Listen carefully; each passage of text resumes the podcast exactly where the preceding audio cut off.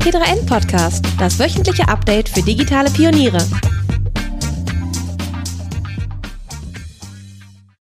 Liebe T3N-Hörerinnen und Hörer, wir haben einen neuen Podcast für euch. Heute geht es um das Recht auf Nichterreichbarkeit. Äh, ich habe zwei Gäste, und zwar einmal Anna Kaiser und Markus Albers, die in ihrer Rolle heute als Vorsitzende für das BVDW Ressort Arbeitswelt der Zukunft hier bei uns auftreten. Ähm, erstmal herzlich willkommen in unserem Podcast, lieber Anna, lieber Markus. Hallo Andreas, freut mich. Hallo, danke für die Einladung. So, wir reden über Nichterreichbarkeit. Ähm, Anna, wie sieht's denn aus? Will ich dich heute Abend gegen 20, 21 Uhr anrufen, um dir zu sagen, dass wir ein Part aus dem Gespräch rausschneiden? Chancen sind, dass ich dich noch erreiche? Wahrscheinlich ja. ja. Markus, wie ist es bei dir? Ja, wenn du mich anrufst, erreichst du mich. Ich versuche ja allen Leuten so ein kleines bisschen beizubringen, dass, dass ich weniger telefonieren möchte als früher oder überhaupt weniger so in Echtzeit synchron sprechen möchte. Das heißt, das meiste kriegt man ja auch anders hin, aber wenn dann doch mal das Telefon klingelt, dann ist es ja in der Regel dringend und dann gehe ich auch ran.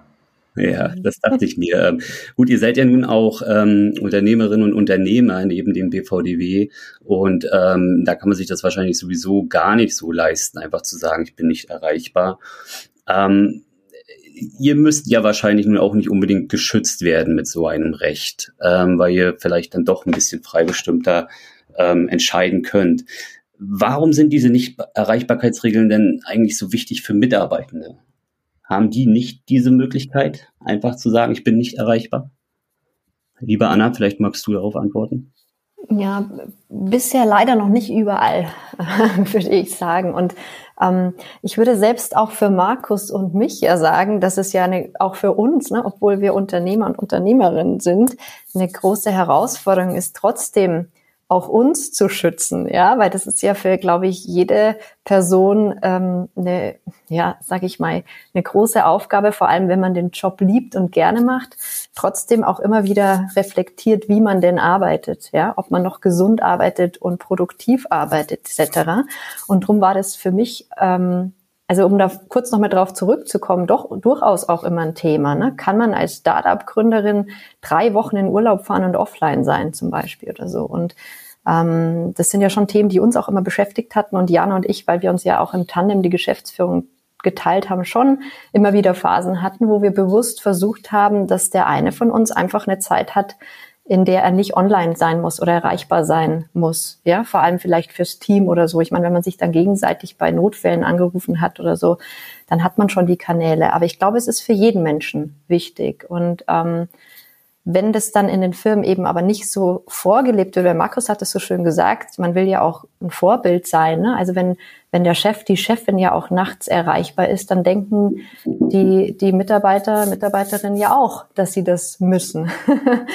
Und ich glaube, das ist ganz wichtig, dass wir dafür sensibilisieren, denn es ist für keinen gesund, auf Dauer immer online oder erreichbar zu sein, weil wir es einfach nicht mehr schaffen, abzuschalten. Und das das ist jetzt mhm. natürlich, äh, das liegt in der Sache der digitalen Welt, ne, der digitalen Welt, mhm. dass wir mit allen Tools und unterschiedlichen Devices einfach immer erreichbar sein können.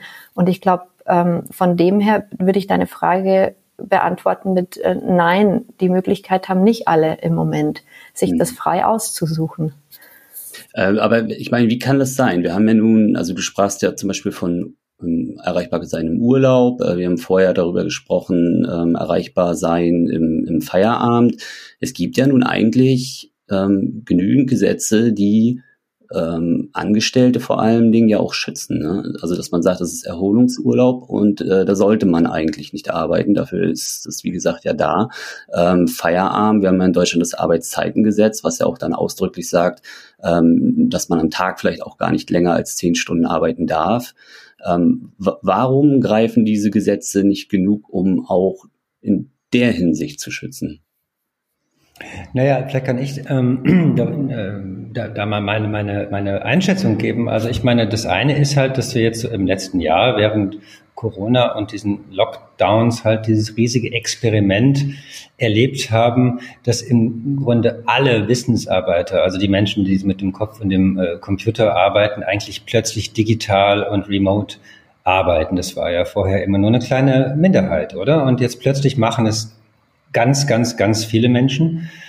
Und ich finde, man muss schon immer einmal nochmal sagen, ähm, es ist ein Wahnsinn, dass das so funktioniert hat. Ja, also dass diese ganzen äh, Unternehmen im Grunde fast genauso wie vorher weiter funktionieren konnten, obwohl plötzlich alle im Homeoffice saßen. Das ist ja schon mal auch ein ganz großer Vorteil dieser Technologien. Aber wir sehen eben vor allem nach einem Jahr, jetzt auch langsam die, die, die Nachteile. Ja? Also wenn man sich so aktuelle Umfragen dazu anschaut, dann sagt eine deutliche Mehrheit der Arbeitnehmenden, dass sie eigentlich permanent erreichbar sind. Ja? Und dass äh, sie auch diese Trennung zwischen Job und Privatleben ähm, zunehmend vermissen. Ja?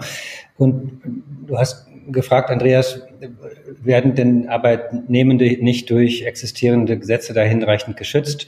In der Theorie ja, in der Praxis sieht es ja dann doch immer wieder anders aus, oder? Also das ist so ein bisschen so ähnlich wie das oft, finde ich, äh, dieser, der wohlfeile Satz äh, zu sagen, dann mach das Handy doch mal aus, ja, dann guck doch nicht immer drauf.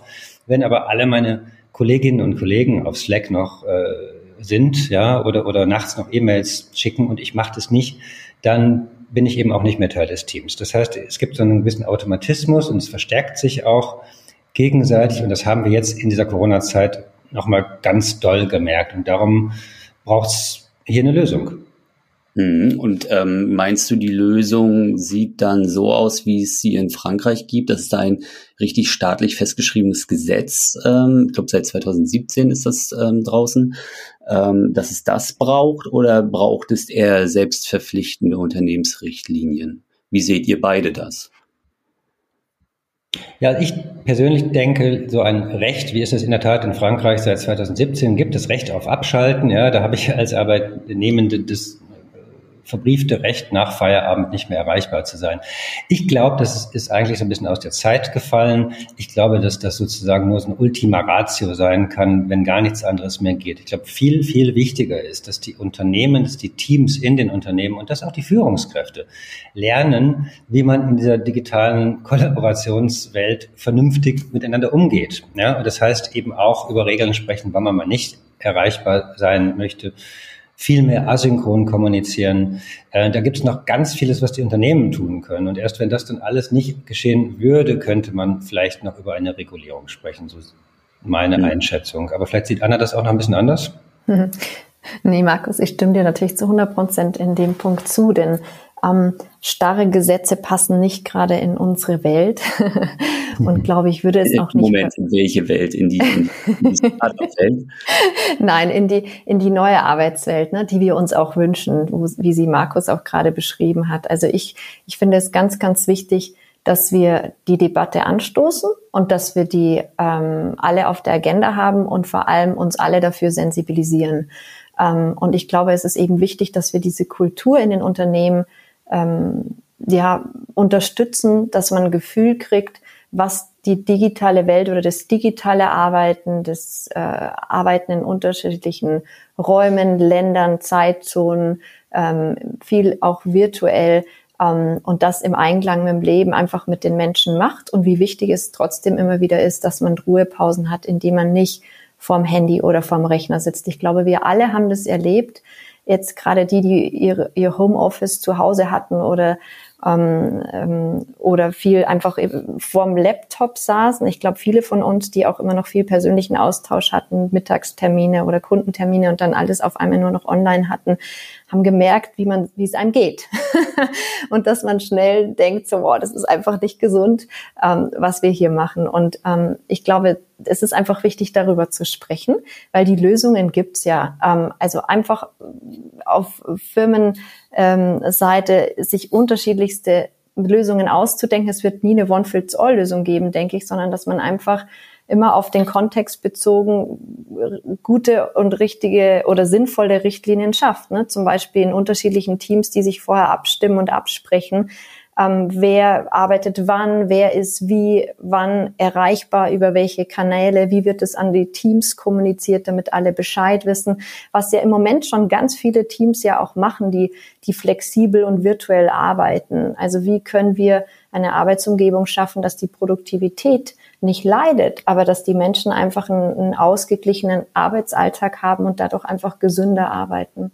Und ich denke, wenn sich die Firmen dann nicht dran halten oder nicht mitgehen oder nicht bereit sind dafür, das habe ich beim Gesetz für mobiles Arbeiten auch immer gesagt, wenn die Wirtschaft nicht will, dass sich Politik mit Gesetzen einmischt, dann muss auch die Wirtschaft besser werden und erstmal alle Möglichkeiten nutzen, die sie haben. Mhm. Weil äh, wir haben ja viel Spielraum. Wir brauchen ja nicht gleich Gesetze, aber ich wünsche mir schon, dass die Unternehmen es dann richtig nutzen und einfach auch dementsprechend dann auch ähm, umsetzen. Hm. Aber ist es nicht ähm, eher so, dass es dann natürlich wieder die, die ähm, schwarzen Schafe geben wird, die sagen, ja, ich muss ja nicht, also mache ich auch nicht. Äh, sicherlich auch auf der anderen Seite die, die es total ernst nehmen. Ähm, ist dann nicht ein Gesetz eigentlich, auch wenn es vielleicht erstmal äh, böse nach Regulierung klingt, nicht eigentlich eher in, in, in der Hinsicht zur Fürsorge ähm, und zur Sicherstellung, dass eben diese Probleme, diese Dauererreichbarkeit ähm, ausgeschlossen werden, ist das dann nicht dann irgendwie doch sinnvoller? Naja, wir sprechen ja äh, alle auch gerade derzeit viel mit, ähm, mit Unternehmen, auch mit den Personalverantwortlichen da oder auch mit den Führungskräften. Und ich bin eigentlich in all diesen Gesprächen noch nie auf den bösen Chef oder die böse Chefin gestoßen, die jetzt sagt, hahaha, mit den digitalen Tools kann ich meine Teams noch besser permanent überwachen oder ganz viel mehr arbeiten lassen. Im Gegenteil, die meisten Unternehmen haben ja diese Herausforderung, über die wir gerade gesprochen haben, schon erkannt ja, und sehen auch, dass das Thema Wellbeing ist ja häufig hier das Stichwort ähm, oder auch Mental Health ähm, ein größeres geworden ist in den letzten Monaten. Und ich glaube, die aller, allermeisten Unternehmen und auch Führungskräfte sagen, hier müssen wir was tun. Nicht alle wissen, was sie tun sollen. Und darum ist da, glaube ich, total wichtig, was Anna gesagt hat, wenn man nämlich mal schaut, die Unternehmen, die sowas schon viel länger machen. Also es gibt ja schon, schon seit Jahren ähm, Remote-Only Companies. Die hatten noch nie ein Büro. Die haben immer schon verteilt und digital miteinander gearbeitet. Und wie machen die das denn eigentlich? Da kann man sich eine Menge abschauen. Man kann sich eben auch, und darum ist es auch für uns ähm, als, als, äh, als BVDW ein Thema, man kann sich eben von Digitalunternehmen auch etwas abschauen. Einfach nicht, weil die alle Antworten haben und alles besser wissen, aber einfach, weil die es schon ein bisschen länger machen. Und da gibt es ganz viele Best Practices ähm, von Core Collaboration Hours beispielsweise ähm, von der Frage Makers Mode oder Managers Mode. Entschuldigt bitte die ganzen Anglizismen. Ähm, aber das sind halt so Beispiele, was man machen kann. Und ganz viele Unternehmen kennen die noch nicht. Und darum ist hier, glaube ich, vor allem erstmal ganz viel Aufklärungsarbeit nötig. Hm. Was ich mich halt auch immer frage, ist, ähm, du, du hast diese Best Practice Unternehmen angesprochen. Ähm, das sind ja vorwiegend Unternehmen, die ähm, komplett remote ja arbeiten, äh, digital sind. Also ich glaube, ein Startup hat weniger, also oder sagen wir mal so, ein Startup, was eine Videokonferenzlösung bietet, ist da vielleicht schon weiter als äh, vielleicht ein Familienunternehmen, was ähm, Schrauben herstellt. Ähm, müsste es dann nicht eigentlich von sich aus schon passieren, dass ähm, wir diesen, diesen, ähm, diese Maßlosigkeit beim Arbeiten eigentlich schon eindämmen? Ähm, ich sag mal so, wir sind ja, wenn Maschinen und Algorithmen uns die Arbeit abnehmen, müssten wir eigentlich weniger arbeiten, mehr Zeit für uns haben und nicht mehr arbeiten. Das ist doch aber eigentlich auch irgendwo ein Widerspruch in sich, oder? Also die Digitalisierung arbeitet irgendwie gegen uns, habe ich das Gefühl. Ja, eins meiner Lieblingsthemen, wenn ich da ganz kurz was sagen darf, Anna, ja. dann du. Also nee, ich, ich finde es nämlich faszinierend, dass wir seit Jahren darüber reden, dass uns durch die Automatisierung und die künstliche Intelligenz die Arbeit ausgehen wird und dass, dann werden Szenarien gemalt, wie viele Jobs wegfallen und dann werden Szenarien gemalt, dass wenn wir alle keine Arbeit mehr mehr haben, dass wir dann auch keinen Sinn im Leben mehr haben und wir möglicherweise mit äh, ganz viel äh, antriebslosen und melancholischen Menschen umgehen müssen. Die Wahrheit, die Realität, die wir im Moment sehen, und übrigens nicht erst jetzt seit äh, Corona, aber natürlich verstärkt seit Corona, ist doch das exakte Gegenteil. Eine Arbeitsverdichtung, ja, wir haben überhaupt keine Pausen mehr, Arbeit sickert noch in den letzten Lebensbereich ein, wir arbeiten eigentlich immer und wir arbeiten auch mehr. Und darum ist die Frage, eine sehr, sehr gute Frage, Andreas. Warum reden wir eigentlich die ganze Zeit darüber, dass die Arbeit weniger werden könnte durch Technologie, wenn sie im Moment doch mehr wird. Und übrigens finde ich, dass das Versprechen, das in dieser ganzen New Work-Thematik steckt, nämlich mit Hilfe von Technologie können wir produktiver und effizienter sein und können die Arbeit von acht Stunden auch mal in fünf schaffen. Und danach haben wir frei verloren gegangen ist. Und stattdessen wird nur noch mehr reingequetscht und noch mehr reingequetscht. Wir wissen inzwischen, wie wir digital miteinander arbeiten können. Aber jetzt müssen wir mal herausfinden, wie wir gut miteinander digital arbeiten können. So, liebe Zuhörerinnen und Zuhörer, wir möchten den Inhalt dieses Podcasts einmal durch eine kleine Werbepause unterbrechen. Ich habe euch eine Geschichte mitgebracht, die ihr sicherlich mindestens genauso spannend findet wie ich, und zwar die Geschichte der Zusammenarbeit zwischen Microsoft Teams und Hasbro. Teams hilft Hasbro derzeit dabei, den Prozess der Spielentwicklung völlig neu zu definieren. Ein wichtiger Teil dieser Spielentwicklung ist nämlich das Testen. Und seit der Pandemie hat Hasbro natürlich Probleme, diese Spielerinnen und Spieler, die diese Spiele testen, in die Firmenzentrale einzuladen. Ähm, inzwischen werden die neuen Monopoly-Spiele mit Teams in den Wohnzimmern von Familien auf der ganzen Welt getestet. Was jetzt erstmal klingt wie ein notwendiges Übel, hatte dann schlussendlich doch viele Vorteile, denn die Gruppe, mit der nun getestet wird, ist vielfältiger und inklusiver als je zuvor. Dem Unternehmen ermöglicht das natürlich authentischere Einblicke in das Spielverhalten der Menschen. Teams eröffnen somit Hasbro neue Möglichkeiten, Spiele zu entwickeln, die Familie auf der ganzen Welt näher zusammenbringen. Wer mehr darüber erfahren möchte, der geht doch bitte einfach mal auf microsoft.com/teams und dort erfahrt ihr mehr. Und jetzt wieder zurück zum eigentlichen Gespräch. Und da helfen dann äh, entsprechende Regeln äh, eurer Meinung nach allein im Unternehmen, um das ähm, aufzufangen. Mm, wie können dann so eine Regeln jetzt mal ganz konkret aussehen? Also vielleicht habt ihr in, euer, in euren Unternehmen da auch schon irgendwie Regeln aufgestellt. Ähm, sind das ähm, Nebenabreden im Vertrag oder sind das, ähm, ich sag mal, irgendwelche ähm, Brandbook, ähm, Unternehmenskultur, Mission Statement, Zitate, die irgendwo an der Wand hängen. Ähm, also wie, wie, wie kann das ganz konkret aussehen? Wie habt ihr es gelöst bei euch? Also ich glaube, ein ganz, ganz wichtiges Stichwort ist Vertrauen. Mhm. Und das darf man äh, bei der Debatte nicht vergessen, dass es wichtig ist, dass die Unternehmen ihren Leuten vertrauen. Weil wenn sie das nicht tun, dann wird es sowieso schwierig in der Zukunft. Weil wir kommen ja weiter, also immer mehr weg von diesen Kontrollsystemen, ne? Stechuhrensystem oder wenn jetzt die, die Mitarbeiterinnen und Mitarbeiter nicht den ganzen Tag im Büro ähm, sind und man die gefühlt nicht mehr kontrollieren kann, wie so manche das beschreiben, was völlig absurd ist, aber so ja noch manchmal die Annahme ist. Ähm, und das ist das Allerwichtigste, denn wenn man den Leuten vertraut, dann merkt man einfach, was, welch, welch wunderbare Kompromissbereitschaft ähm, sich irgendwie an den Tag legt und man am Ende immer Lösungen findet. Ich glaube, wichtig ist es wirklich, lösungsorientiert an die Thema, Thema also an die Thematik ranzugehen. Denn wie ich vorhin meinte, es wird nie eine One-Fits-All-Lösung geben, weil viel, also die, also die einzelnen Unternehmen arbeiten alle unterschiedlich. Ja? Wenn wir jetzt so ein, eine Leitlinie rausgeben würde, so muss es aussehen, dann glaube ich, würden sich viele nicht wiederfinden, sondern dass man die Leute sensibilisiert, wie es aussehen könnte. Bei uns zum Beispiel ist es so, dass wir mit den äh, Menschen, die bei uns in der Firma anfangen, ein Cultural Onboarding machen und ganz viel drüber sprechen, wie es bei uns gehandhabt ist mit äh, Vertrauensarbeitszeit, mit äh, flexibel arbeiten, wie man mitdenken muss, um damit die Kollegen, auch wenn man mal einen Tag nicht da, nicht da ist oder so weiterkommen, über welche Kanäle wir kommunizieren, welche Symbole und welche Nachrichten man wo platzieren muss, wenn man am Tag mal nicht da ist oder wenn man vier, fünf Stunden offline ist, ähm, wenn sich die Arbeitszeiten, die man eigentlich hat, so regulär fürs Team erreichbar ist, dann einmal ändert, weil die können sich ja mal ändern, ne? wenn man irgendwie Arzttermin hat, Kind abholen muss, wie auch immer. Es ist ja ständig was im Alltag, was da irgendwie Auswirkungen haben kann. Und, äh, und dafür einfach Rahmenbedingungen zu schaffen. Und das Tolle ist ja schon, auch durch bestimmten technologischen Tools wird es einfacher und handhabbarer für alle und zugänglich und transparenter. Ähm, und da gibt's natürlich unzählige Best Practices, so wie Markus auch gesagt hat, vor allem bei, bei ähm, Unternehmen, die schon seit Jahren remote arbeiten oder nur so ähm, aufgestellt sind.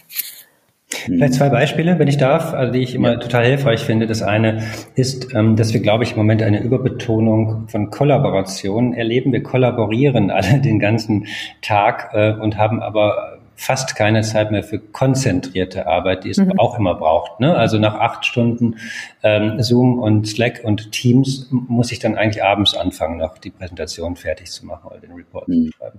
Das heißt, was kann man ganz praktisch tun? Teams können in, gemeinsam auf ihren Kalender schauen und können sagen, aha, lauter viele kleine Kollaborationstermine, das ist nicht gut. Lass uns doch darüber sprechen, wie wir große Blöcke ununterbrochener Konzentration in unsere Kalender reinbekommen, gemeinsam. Darüber kann man ganz praktisch sprechen, kann man morgen machen. Das Zweite ist, dass wir, glaube ich, die, ähm, und es hat was mit Vertrauen zu tun, was Anna gerade sagte, dass wir die Präsenzkultur, die wir aus dem Büro noch kannten, also die Leute arbeiten nur, wenn sie auch vorm Rechner sitzen und dabei gesehen werden, jetzt übertragen haben ins Digitale. Äh, und darum haben wir einen Zoom-Call nach dem anderen und einen Teams-Call nach dem anderen. Das ist letztlich äh, eigentlich ein Ausdruck von Mangel an Vertrauen.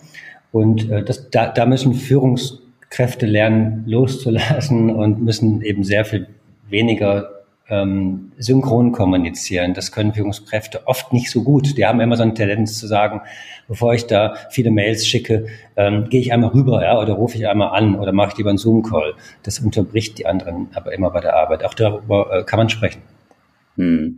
Ähm, habt ihr bei euch vielleicht auch so eine ähm, Form von ähm, Eskalationsstufen, also dass ihr im Unternehmen sagt, okay, ähm, klar, wir respektieren natürlich einerseits den Feierabend der Kollegen und ähm, klar, wir ähm, vertrauen auch darin, dass man selber den Feierabend setzt, aber es kann ja doch dann mal sein, dass irgendwo was passiert und dass man dann eben sagt, wenn etwas passiert, dann ist es vielleicht bis ähm, zum Teamlead ähm, und auf dem Kanal Telefon es durchaus erlaubt, auch nochmal abends anzurufen. Oder ähm, also wie, wie es ist auch wieder so in diese Richtung, wie konkret, ne, kann man da eben auch mhm. Regeln ausgestalten. Ähm, oder sagt, nee, es gibt eigentlich nichts, das so wichtig ist, dass nicht bis morgen warten kann. Mhm. Also wir haben das in der Tat, so eine Eskalationsstufe, ähm, die spannenderweise fast nie benutzt wird. Also wirklich, die ist so, die wird so ein bisschen äh, behandelt wie so ein Heiligtum. So oh Gott, da gehen wir nur ran, wenn es wirklich, wenn wirklich brennt, weil ähm, wir haben die die Leute gefragt, ähm, wer, also wie, wie man sie im Notfall erreichen könnte. Und dafür hat ja jeder auch Verständnis. Ne? Wenn eben Notfall nicht ist, ich rufe jetzt jeden Abend an, weil mir da noch irgendeine Slide von der Präsentation nicht gefällt, das nicht, sondern wenn eine Software Absturz ist beim Kunden oder ne, wir einen Eskalationscall vom Kunden haben und irgendwie Kundendaten gehen verloren oder wie auch immer. Ähm, so, wenn man äh, sowas hätte, was wir Gott sei Dank nie hatten, aber ähm, dass man sowas hat und die Leute wissen aber, weil sie es dann auch mitbekommen haben in unserer Kultur, dass das wirklich nicht jetzt ein Alltag wird, dass man da anruft, sondern wirklich nur für Notfall dann eine Telefonnummer da ist oder aber auch das haben wir den Leuten also wirklich freiwillig überlassen und gesagt, wenn es für euch in Ordnung ist oder sie haben uns irgendwelche anderen Kanäle genannt, wie man sie dann im Notfall erreichen kann. Aber ähm, das ist so, das war für alle okay und das meinte ich eben vorher mit einer Kompromissbereitschaft irgendwie ranzugehen, zu sagen, es geht überhaupt nicht ums Ausnutzen und dass dann jeder immer ständig anruft, sondern einfach, wie können wir ähm, eine Umgebung und eine Infrastruktur schaffen, die für uns alle angenehm ist, wo man nicht das Gefühl hat, oh Gott, äh, man ist alleine oder was, wenn mal die Hütte brennt äh, und wie können wir den Alltag einfach angenehm für alle gestalten und äh, so, dass wir produktiv und ähm, einfach zufrieden arbeiten können. Ich glaube, das ist das Wichtigste. Und wenn man ganz viel darüber spricht, warum man das macht und was die Ziele damit sind, wird nie irgendjemand sagen, nee, ich will ich gerne Eskalationsstufe, weil es ist ja am Ende geht es um Miteinander und ein gemeinsames Ziel. Und darum glaube ich, ist es ganz, ganz wichtig, nicht nur einfach Regeln aufstellen ähm, oder sagen, so machen wir das, so läuft's bei uns, sondern einfach immer wieder auch zu erklären und warum und weshalb man Dinge einführt. Und das kommt übrigens auch nicht von heute auf morgen, ja, und wir müssen das alle ein bisschen üben, ja. Wir haben ganz so eine neue, wirklich komplett neue Arbeitsweise, gerade die wir uns erschließen mit neuen Werkzeugen und wissen oft noch nicht genau, wie wir damit umgehen wollen. Ja, darum ist es auch okay zuzugeben, wenn man überfordert oder überlastet ist. Darum ist es auch, finde ich, völlig okay zu sagen, wir experimentieren noch und man kann es auch mal falsch machen. Ich entschuldige mich zum Beispiel ständig bei Leuten bei mir aus dem Team, wenn ich die mal wieder anrufe, ja, und zwar nicht, weil es brennt, sondern einfach, weil ich gerade zu faul war, was aufzuschreiben, ja, dann rufe ich aus alter Gewohnheit an und sage, du kann ich dir schnell, ähm, ich habe hier noch eine Sache. Aber was heißt das? Das heißt doch, dass ich die andere Person unterbreche, dass die andere Person das jetzt mitschreiben mhm. muss, weil ich zu faul war, es aufzuschreiben und so weiter. Aber immerhin merke ich es inzwischen. Ja, immerhin sage ich inzwischen, ach verdammt, ich wollte es doch eigentlich nicht mehr machen. Entschuldigung, ja, Entschuldigung. Und beim nächsten Mal mache ich es vielleicht nicht. Und vielleicht, Andreas, was auch ganz spannend ist, wenn ich jetzt so drüber nachdenke, über die Eskalationsstufen. Wir haben die eigentlich fast noch nie gebraucht, außer wenn wir uns mal Sorgen gemacht haben um, je, um jemand irgendwie, weil wir dachten, ähm, wir haben gehört, er ist krank, der hat sich erstmal nicht gemeldet. Also wie auch immer, ne? Also ich, ich muss ja ehrlich sagen, wann passiert schon so ein Notfall, der nicht bis, bis zum nächsten Morgen warten kann? Das ist ja oft ganz, wirklich ganz, ganz selten. Mhm. Ähm, weil wenn es wichtige Themen gibt oder Projekte, dann arbeiten eh gerade alle irgendwie dran und man guckt, dass man die Deadline schafft und man ist irgendwie zusammen und da, da arbeitet man wirklich ja zusammen kollaborativ meistens, Markus, da hat man sich irgendwie so im Blick, aber ähm, würdest du wahrscheinlich bestätigen, aber es ist, es ist ja selten im Arbeitsalltag so ein krasser Notfall, wenn man jetzt nicht bei der Feuerwehr, ne, Notarzt und so arbeitet, da ist das ja ein ganz anderes Setting, mhm. dass man dann sofort irgendwie erreichbar sein. Ja, und dann eben ein, also ein, ein großes Learning aus von diesen Unternehmen, die das schon länger machen, ist ja, dass die sagen, wir kommunizieren eigentlich mehr, aber wir verschriftlichen auch mehr, weil wir müssen immer Klarheit herstellen. Mhm. Es muss allen klar sein, was machen wir, bis wann machen wir es, mit welchen Ressourcen, woran erkenne ich, dass ich meine Arbeit gut gemacht habe. Und dazu muss man Informationen besser teilbar haben, eben in der Regel auch, auch alles aufzeichnen und eben nicht einfach zum Telefonhörer greifen und mal schnell was abwerfen. Das geht dann eben. Mhm. Äh, dieses Stichwort, bis wann mache ich was oder ähm, also wie, wie hand, habt ihr das in euren Unternehmen, beispielsweise mit Slack-Nachrichten? Äh, es ist ja durchaus auch mal so, oder Slack oder was auch immer, was, was gibt's da noch? Gibt auch noch andere. Ich will keine Werbung machen für Slack. ähm, also es gibt ja dann durchaus auch mal so eine, so eine Sachen, dann nehme ich mich gar nicht aus. Man sitzt abends am Rechner, ähm, man denkt sich, oh Mensch, hier ist mir was eingefallen, ich schreibe derjenigen Person jetzt nochmal schnell in Slack, kann sie ja meinetwegen morgen dann beantworten. So dringend ist es nicht. Ähm, hab dann aber auch schon ganz oft gehabt, dass dann Leute einen Ping kriegen und sagen, ähm, ich antworte da jetzt drauf, weil ich glaube, es ist ähm, wichtig jetzt zu antworten, sonst hätte er nicht geschrieben. Also da vielleicht bei uns so ein kleines ähm, Regelvakuum. Ähm, wo die Leute dann sagen, ähm, ja, nee, äh, ich mache es jetzt sofort, was sie nicht hätten tun müssen, wie gesagt. Ne? Äh, habt ihr da bei euch irgendwie auch so ein klares Commitment, dass ihr sagt, ähm, Antworten auf Slack oder E-Mail oder was auch immer äh, innerhalb der nächsten vier Stunden? Das setzt sich voraus oder sagt ihr, nee, er wird schon irgendwann selber wissen äh, oder sie, wann, wann geantwortet wird? Mhm. Weiß nicht, ob ich das erklärt ja, habe. Nee, nee, äh, es gibt da auf jeden Fall äh, im Grunde so, so Regeln, die man aufgestellt hat, beziehungsweise eine Kultur, die sich etabliert hat. Bei uns zum Beispiel Slack, wenn man über Slack schreibt, dann an, also tagsüber, ja, da, da weiß man aber auch, wer hat welchen Arbeitsmodus. Also von unseren Techies würde keiner erwarten, dass die innerhalb von zwei Stunden ähm, über Slack antworten, weil die einfach so in ihren Tunneln sitzen und an mhm. Sachen arbeiten und das weiß man dann. Also man hat ja auch so, man, Leute arbeiten ja auch ein bisschen unterschiedlich. So, ich weiß, unsere Vertriebler, aber zwischen den Kundenterminen, Sales-Team, die gucken immer wieder auf Slack, ne, die sind da aktiver. Ähm, aber meistens ist es, ist es so, dass man entweder man, man, man, man schreibt was dazu, also dass man eine Antwort erwartet, aber es ist trotzdem mhm. bei uns eigentlich gesetzt, dass wenn ich am Abend eine Slack-Nachricht jemand schreibe, dass ich nicht erwarte, dass jemand vorm, also vorm nächsten Morgen, wann die persönliche Arbeitszeit dann beginnt, antwortet. So, weil das haben ja auch, jeder hat unterschiedliche Arbeitszeiten und dann ähm, weiß ich das ja, weil das ist ja auch transparent kommuniziert, wer so die Kern, wann die Kernarbeitszeiten sind. Und dann weiß ich zum Beispiel, vor halb zehn wird die nicht beantwortet. Wenn das dann wirklich so wichtig wäre, dann wäre das ja fast so eine Eskalation, dann würde ich über einen anderen Kanal gehen. Es spricht Telefon. Genau, genau. Bei Markus genau andersrum. Nee, nee, auch so. Nicht? Also ich, meine, ich glaube, vieles davon ist ja einerseits fast, so ein bisschen fast offensichtlich inzwischen, ja, dass man sagt, bei E-Mail kann das inzwischen auch mal einen Tag dauern oder von auch zwei Tage oder auch bei manchen äh, Themen auch mal drei Tage, bis so eine E-Mail beantwortet wird. Und ähm, das war vom glaube ich, vor ein paar Jahren noch anders. Ja, da hatte, hatte man immer das Gefühl, oh, eine E-Mail ist auf meinem Smartphone angekommen, die muss ich sofort beobachten. Ich glaube, äh, beantworten. Ich, also ich glaube, da, da ist man schon entspannter geworden. Ähm, Slack, Teams und wie sie alle heißen, das ist ja so eher so ein Chat, das wäre für mich schneller, ja, das ist eher so dazwischen und eben ein Anruf nur, wenn es ganz ähm, ganz dringend ist. Es, es, es hilft, sowas aufzuschreiben. Ja, es hilft in der Tat, sowas aufzuschreiben, weil sonst hat man ja diese Effekte. Ähm, man kriegt einen Anruf, hast du eigentlich meine WhatsApp gesehen, in der ich frage, ob du eigentlich meine E-Mail gelesen hast. Ja, ähm, auch das haben wir alle ständig. Also ich glaube, das mal aufzuschreiben kann kann helfen. Ne? So Erwartungshaltung. Wir haben es seit Jahren, tatsächlich muss man wirklich sagen, seit Jahren bei uns im Unternehmen. Das habe ich irgendwann mal gesagt, weil ich auch gemerkt habe, also als Chef oder Chefin tendiert man ja schon dazu, am Sonntag auch nochmal schnell drei, vier Mails zu schicken, einfach damit man es mal losgeworden ist. Aber den Leuten dann zu sagen, ihr müsst es echt nicht lesen, ja. Und es reicht auch, wenn ihr am Montag ganz in Ruhe antwortet. Das entspannt alles schon kolossal. Hm. Ähm, ihr habt ja auch ähm, ein Thesenpapier Always On ähm, veröffentlicht. Das werden wir auch bei uns im Artikel, äh, liebe Hörerinnen und Hörer, äh, auch nochmal verlinken. Das könnt ihr euch mal anschauen. Ähm, auch nochmal geschrieben, dass ihr die Debatte eigentlich um diese äh, Nicht-Erreichbarkeits, ja, ich sag mal Commitment, weil ein Gesetz, so habe ich ja herausgehört, möchtet ihr gar nicht neu anstoßen wollt. Ist diese Debatte eingeschlafen in den letzten Jahren, obwohl wir ja eigentlich sagen müssen, dieses Always On ist ja eigentlich etwas, was potenziell von Jahr zu Jahr innerhalb der letzten 20 Jahren immer weiter angestiegen ist.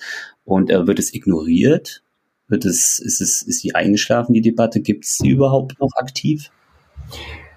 Also ich beobachte so, dass wenn man jetzt mal sagt, die Debatte in den Unternehmen, dass sie auf jeden Fall ähm, stärker geführt wird seit, seit ein paar Monaten und dass es eher ähm, in Ordnung geworden ist, wenn man auch sich traut, es zu sagen, auch als Arbeitnehmende, ja, dass man sagt, es wird mir irgendwie alles zu viel. Können wir darüber mal reden? Also ich glaube, diese Debatte wird zunehmend geführt, aber was wir vorhin gesagt haben, nicht alle Unternehmen haben schon eine gute Antwort darauf. Und darum würden wir an der Stelle vor allem sagen, ähm, Aufklärung, ja, ähm, Best Cases, ähm, Lernen von Digitalunternehmen. Das ist ein Angebot, das wir da auch machen können als, als Verwandte Digitalwirtschaft, dass wir sagen, ähm, wir haben auch nicht alle Antworten, aber wir haben ein paar ganz gute Antworten. Das andere ist aber die politische Debatte. Und die kommt, denke ich, jetzt mit ein bisschen Verzögerung, äh, aber dann eben doch auf uns zu, denn auf europäischer Ebene wird ja gerade so ein Recht auf Nichterreichbarkeit diskutiert im EU-Parlament.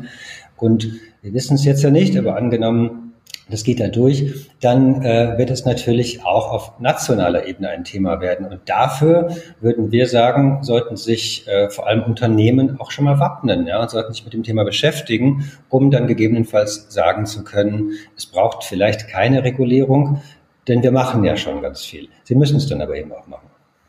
Mhm. Und vor allem haben sie dann keine Angst mehr, sollte eine Regulierung kommen, ja, weil es ist auch ja. so ein bisschen wie mit dem Gesetz fürs mobile Arbeiten. Die Firmen, die das ja wunderbar und absolut sinnhaft betreiben, brauchen ja überhaupt keine Angst vor irgendwelchen Gesetzen haben, sondern es sind ja eher die Firmen, die, die sich so ein bisschen dagegen wehren. Und ich glaube, je mehr wir darüber jetzt sprechen und uns darauf vorbereiten, desto besser können wir dann einfach da durch das Thema durchgehen. Ne? Genau, und wir würden vielleicht auch noch zuletzt dazu, also auch wir würden, wir würden auch sehr gerne das Gesprächs Angebot formulieren in, ähm, in, in Richtung der Policymakers, in Richtung Politik, dass wenn über solche Themen gesprochen wird, vielleicht auch infolge der, ähm, der EU-Diskussion, dass dann auf jeden Fall die Unternehmen der Digitalbranchen äh, gehört werden müssen, denn die kennen sich aus. Ja? Also mit denen sollte man reden, wie geht's gut. Hm. Ähm, habt ihr denn das Gefühl, dass das, also wenn wir mal auf dieser politischen Ebene bleiben, habt ihr das Gefühl, dass sich ähm, da manche Parteien eher äh, ins Spiel bringen als andere Parteien? Also jetzt gerade eben auch ähm, im Hinblick auf die Bundestagswahl in diesem Jahr ist es vielleicht ja auch für viele Arbeitnehmende interessant, da eben auch mal zu wissen, ähm, wie, wie sind die denn da einzeln aufgestellt eigentlich? Habt ihr da irgendwie ein Feedback an unsere Hörerinnen und Hörer? Die Parteien sind da eher auf der Linie, die eher auf der Linie? Anna, hast du eins? Ja, also ich muss ganz ehrlich sagen, ich glaube, dass sich alle so ein bisschen gerade eben orientieren, auch was auf EU ähm, Ebene passiert. Ich habe jetzt kein, keine, ich muss ehrlich gestehen, Markus, ich weiß nicht, ob du sagst, aber keine konkreten Aussagen jetzt schon. Das ist immer eher in einem, es wird diskutiert immer in einem, in einem Gesamtthema. Ja, so ist es irgendwie manchmal eingebettet, aber noch nichts Konkretes. Ich denke, es wird noch mehr aufkommen in der nächsten Zeit. Also ähm, auch um natürlich ähm, da irgendwie gerade vor der Bundestagswahl. Ähm, aber es gibt im Moment noch nicht, also würde ich sagen, Markus, korrigier mich, so eine ganz, eine, eine Partei, die da schon ganz konkrete Lösungen vorschlägt.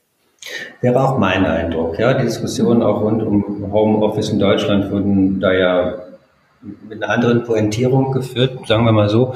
Ähm, insofern liegt da aber eigentlich ein irrsinnig aktuelles, relevantes und auch die Menschen betreffendes Thema auf der Straße, ja, wo man eigentlich den Parteien sagen müsste, Mensch, nehmt euch das, ähm, denn es ist ein wichtiges Arbeits- und Digitalwirtschaftsthema äh, für den Wahlkampf.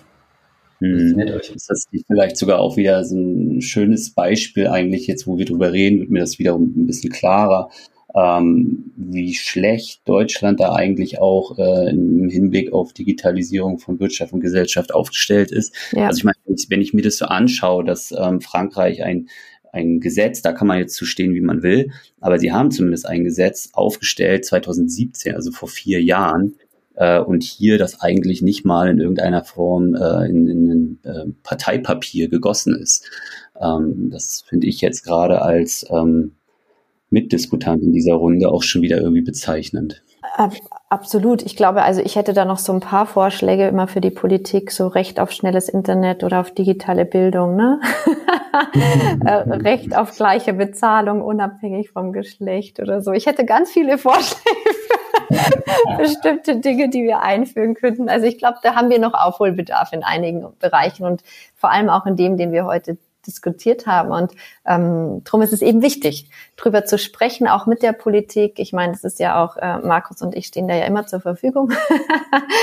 ähm, der BVDW sowieso. Und darum, glaube ich, ist es eben wichtig, dass wir das Thema auf die Agenda bringen jetzt. Denn, also um das mal zu sagen, ja, das, was wir im Moment erleben, ist ja nach dem, was alle Experten sagen, der Anfang einer Entwicklung. Ja, wir erleben ja diese Digitalisierung des Arbeitslebens schon jetzt als einigermaßen radikal. Aber das, was dann noch auf uns zukommt, auch technologisch, wenn man mal schaut, woran die Technologieunternehmen gerade arbeiten, Apple an der Datenbrille oder auch diese Voice ähm, wo man dann mit so einem Knopf äh, im Ohr vielleicht auch mit der Technologie spricht, dann wird es doch wahrscheinlich so sein, dass wir schon in ein paar Jahren nicht mehr alle auf unsere Smartphones starren, aber eben permanent in irgendeiner Weise mit Technologie interagieren, sei es mit so Datenbrillen, sei es mit einem Knopf im Ohr. Und dann ist auch Arbeit natürlich komplett entgrenzt und hört gar nicht mehr auf. Und ich glaube, diese ähm, Zukunft von Arbeit liegt gar nicht so weit entfernt und darum müssen wir uns ganz dringend jetzt schon Gedanken machen, wie wir dann damit umgehen wollen, auch politisch.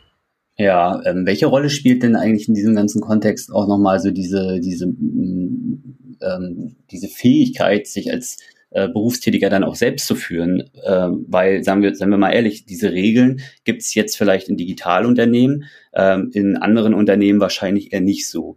Ähm, die Politik ähm, ist da auf beiden Augen blind, ganz offensichtlich.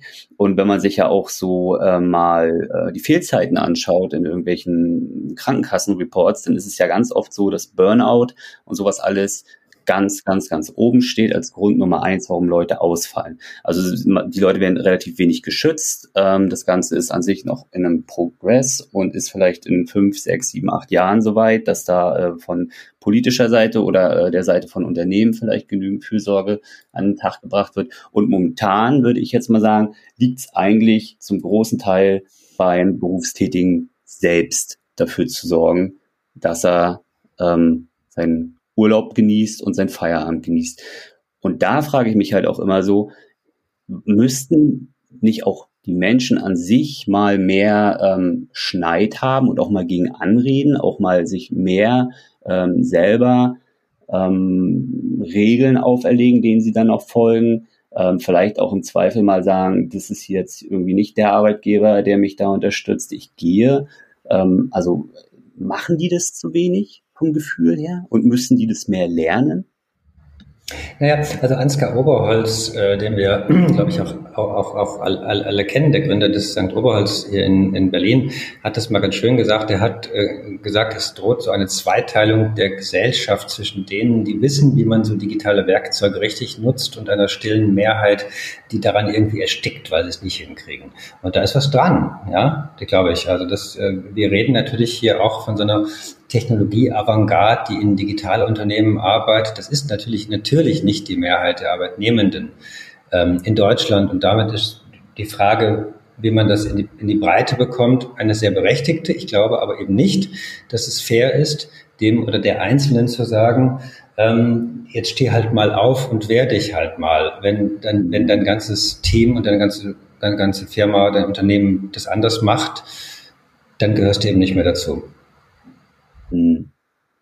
Okay. Anna, wie siehst du das? Also abs absolut. Ich war ja immer schon jemand, der Menschen motiviert hat äh, oder gepusht hat, zu sagen, nee, so nicht, dann gehe ich, ähm, mhm. weil ich finde, Unternehmen haben einfach die Verantwortung, ein Umfeld zu schaffen, in dem Menschen gesund arbeiten können. Ja, weil das, wenn die Leute gesund zufrieden sind, ähm, einfach mit ihren Tätigkeiten, ihrem Job etc. Äh, anhand ihrer Fähigkeiten und ihres Potenzials, dann ähm, ist es auch der Win für die Firma. Ja, also das ist, das ist, das bedingt sich ja. Und ich finde schon, also da habe ich mich als Unternehmerin immer ganz stark in der Verantwortung gefühlt und werde ich, werde ich das immer tun. Und, und ich denke auch, je mehr Menschen Dinge einfordern und sagen, wir wollen das nicht, wir brauchen das anders und wir wollen das so, ähm, desto mehr müssen die Unternehmen sich dann auch umorientieren und mitgehen. Und wenn die